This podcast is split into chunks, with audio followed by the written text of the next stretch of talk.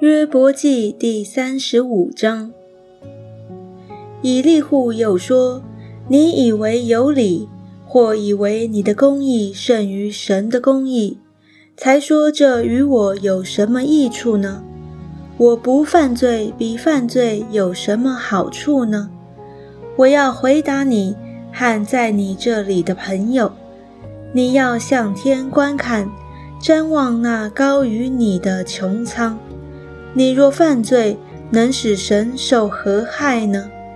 你的过犯加增，能使神受何损呢？你若是公义，还能加增他什么呢？他从你手里还接受什么呢？你的过恶或能害你这类的人，你的公义或能叫世人得益处。人因多受欺压，就哀求。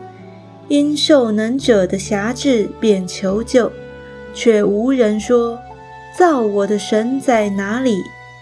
他使人夜间歌唱，教训我们胜于地上的走兽，使我们有聪明胜于空中的飞鸟。他们在那里因恶人的骄傲呼求，却无人答应；虚妄的呼求，神必不垂听。全能者也必不眷顾，何况你说你不得见他，你的案件在他面前，你等候他吧。但如今因他未曾发怒降罚，也不甚理会狂傲，所以约伯开口说虚妄的话，多发无知识的言语。